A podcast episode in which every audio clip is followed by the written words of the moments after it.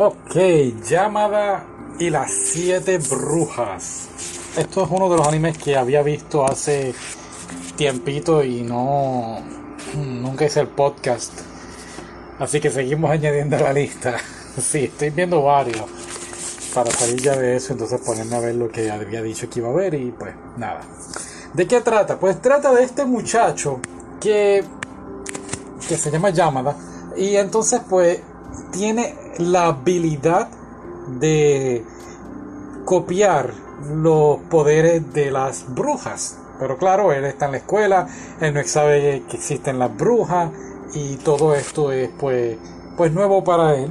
Y entonces pues su primera experiencia de, su poder, de, experimentar este poder, es con una chica que pues no lamentablemente, eh, accidentalmente la besa y entonces pues el poder de ella, de la bruja, es transportar, teletransportar eh, cuerpos, ¿no? Eh, eh, ella es ahora él y él es ella, la mentalidad para cambiar de, de cuerpo. Y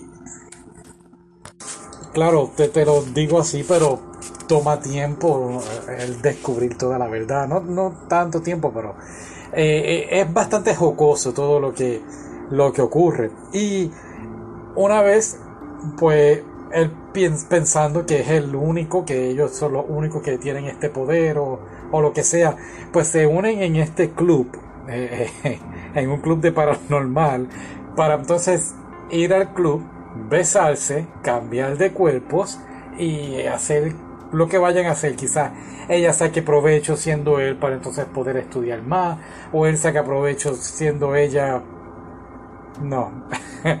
Ah, ah, él saca provecho de ella para que ella le haga los exámenes. Y claro, el presidente o el de la idea de hacer el club, porque la chica es la presidenta, el chico que sabe de que está en el club, que le dio la idea, pues sabe la verdad y, y es bastante jocoso todo lo que ocurre. Pero claro, en el club se van uniendo personajes que terminan siendo también brujas. Y entonces, pues aquí es donde nuestro personaje, pues llama se va dando cuenta de que hay distintas brujas con distintos poderes como eh, de telepatía, pueden ver el futuro, o si besas a alguien se enamoran de ti, y así sucesivamente.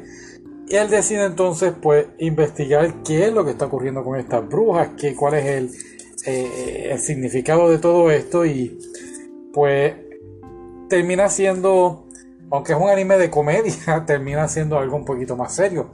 Lo interesante es que hay manga, hay una continuación y me llamó mucho la atención para estar verificando luego en el futuro.